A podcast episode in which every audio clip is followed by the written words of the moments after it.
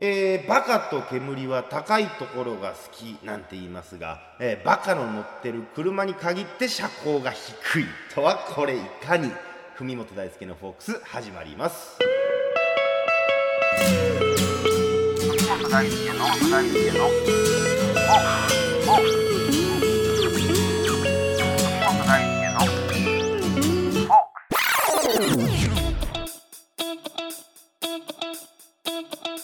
はいどうもよろしくお願いします。私神戸発平成のフォークシンガー文本大輔です、えー、今回で16回目の放送ということですが、えー、まあ冒頭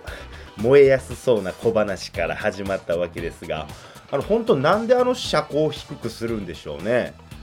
本当にこの最近のちょっとした疑問なんですけども、まあ、皆さんこの理由分かりはります？僕はねあのすごく気になったんであのインターネットで調べてみたんですけども、まあ、その車高を低くすることで重心位置が下がってそのコーナリング、まあ、いわゆる曲がる時の安定感が増すとかその運動性能が上がる部分もあるようなんですけども、まあ、やっぱなんや言うてね見た目の問題ですよね。まあ、そのかっこええということなんでしょう。なんかね言うにはそのタイヤと車体の隙間が大きかったら間抜けに見えるようでして、まあ、ちょっと僕にはその感覚って理解できないんですけども、まあ、言うてここら辺は個人の趣向の問題ですからとやかく言うのもあれなんですけども、まあ、それに何よりその自分のかっこいいと思うもののために実用性を度外視にするっていう感覚、ま、これに関しては大いに理解できる部分はあるんですよ。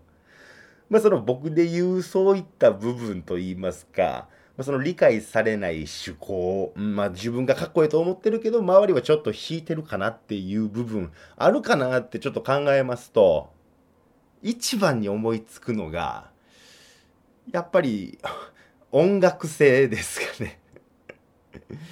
もう自分で言ってて悲しになりますけどもまあ、あとその男のピアスとかもそうかもしれんですね。あと、牛乳瓶の蓋みたいな丸眼鏡とかも。まあ言うてますけど、全部僕のことですけどね。まあ、ちなみに僕は車で言うとジープがかっこええなと思ったりするんですけども、えー、これはこれでバカと煙はなんとやらということでね、えー、文本大輔のフォークス今週もよろしくお願いします。今週も弾き語りからお楽しみください。友達の歌を一つどうぞ。ミネタにはなれなかったけど。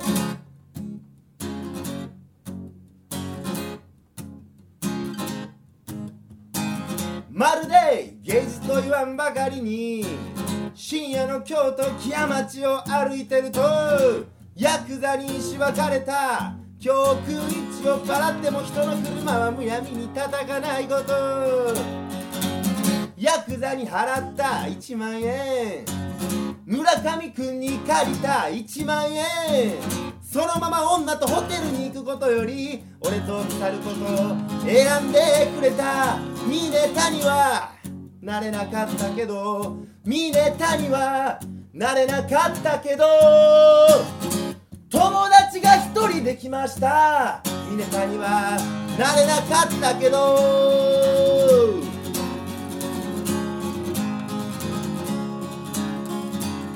気づいたらビルとビルの隙間警備員さんに起こされた。もうすっかり日も上がっててまだ酔いの冷めない僕に。一通のメールが届いたんだ。ふみもっちゃんお前は最高やからって。俺はその言葉を信じることにした。大事な友達の言うことやから。ニネタにはなれなかったけどニネタにはなれなかったけどあんたのお名前なんてんだい。ネタにはなれなかったけどいネタにはなれなかったしコザックにもなれなかったしピストルにもなれなかったけど俺は俺しかあんたはあんたしかやれないのやから。悲劇で悲劇さ人生は面白おかしく歌ってやるさ悲劇で悲劇さ人生は面白おかしく歌ってやるさ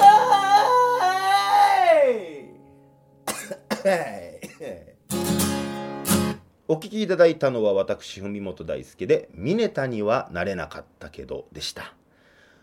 えっと、たまに聞かれるんでね改めてちょっと言うときますがこのミネタっていうのは銀杏ボーイズのボーカルのミネタ和信さんのことでしてほんと最近ではね役者としても大活躍されておりますしほんまあの長かった沈黙期間が嘘みたいにほんまバラエティーとかもそうですけど最近テレビ出てはりますよね。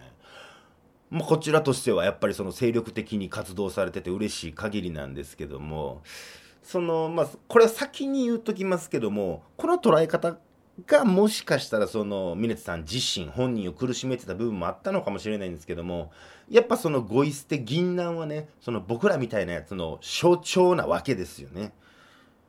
ほんまこれは大げさじゃなくてミネタに影響を受けたか否かって、まあ、これ僕らの世代において音楽はもちろんのことそれ以外の創作活動においても結構ねその決定的な分かれ道じゃないんかなと思ってましてまあそんなこと言うと何でもそうやんって話なんかもしれませんけどもやっぱそんぐらいね大きな存在であることは確かやと思うんですよ。まあ、ほんと僕らの歯車を大きく狂わしたえー、犯人でもありますし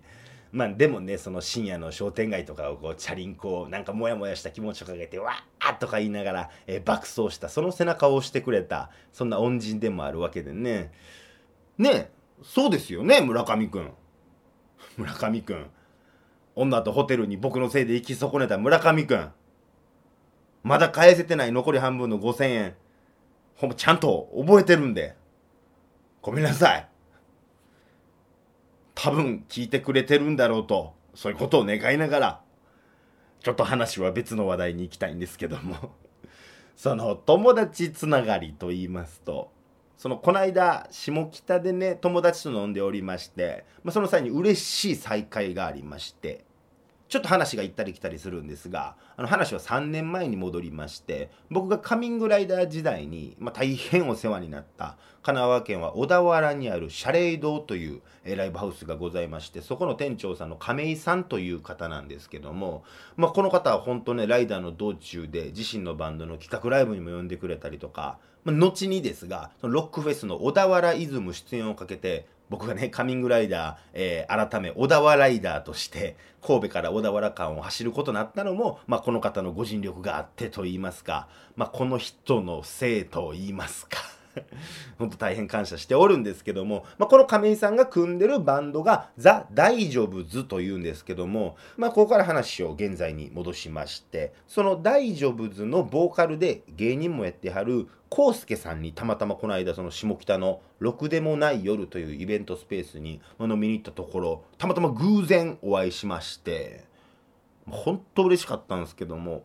その呼んでもらった大丈夫の企画っつうのもねこのろくでもない夜であったんですけども本当その企画ライブ今でも覚えてますわ。もう今や大人気の眉村千秋ちゃんも出てはりまして本当ライブのぶっ飛び具合はもちろんなんですけどもほんまにあの夢に向かって努力するってこういうことを言うんやなっていうぐらいほんまね殺人的なライブスケジュールをこなしてましたし、まあ、当時からもういつ売れてもおかしないなっていうなんかもう火薬がパンパンに詰まったまあそんな雰囲気はあったんですけども、ほんとついに爆発したと、そんな感じですかね。ほんまね、裏表のない気さくなええ娘っ子ですわ。うん。その日僕、全然もうダメダメなライブした、そんな僕にもね、すごく優しく接してくれましたし。まあ話を戻しましてその大丈夫ズのボーカルのコウスケさんと久々にお会いしたわけなんですけども本当相変わらず活発に笑う人で一緒にいてハッピーになるんですよほんま。でもねその一つね昔と違ったのが声が本当めちゃくちゃ変わってるんですよ当時と。これその風とかじゃなくてもう自然とそうなっていったらしいんですけどもう例えるならそうですねあの長渕の初期とアルバム「ジープ」あたりらへんぐらいちゃうかな なんか今日はジープがよく話題に上がるなと思いながらまあねその辛労が募ってるのかもしれへんけども、まあ、それだけ辛労が募るぐらいのことをするわけですから。まあ、どういったことかと言いますとこの「ザ・大丈夫ズ」恵比寿リキッドルームでワンマンライブを行うということでねキャパ900ですよ笑ってまうわほんま僕もねチケットちゃんと買いましたんで、まあ、その勇姿を見届けるとともに、まあ、こう大丈夫のような先輩であったり、まあ、井村ちゃんのような後輩がね、まあ、こんだけやってんねんから僕も負けてられへんぞと、えー、そんなことを思った今週の出来事でございました。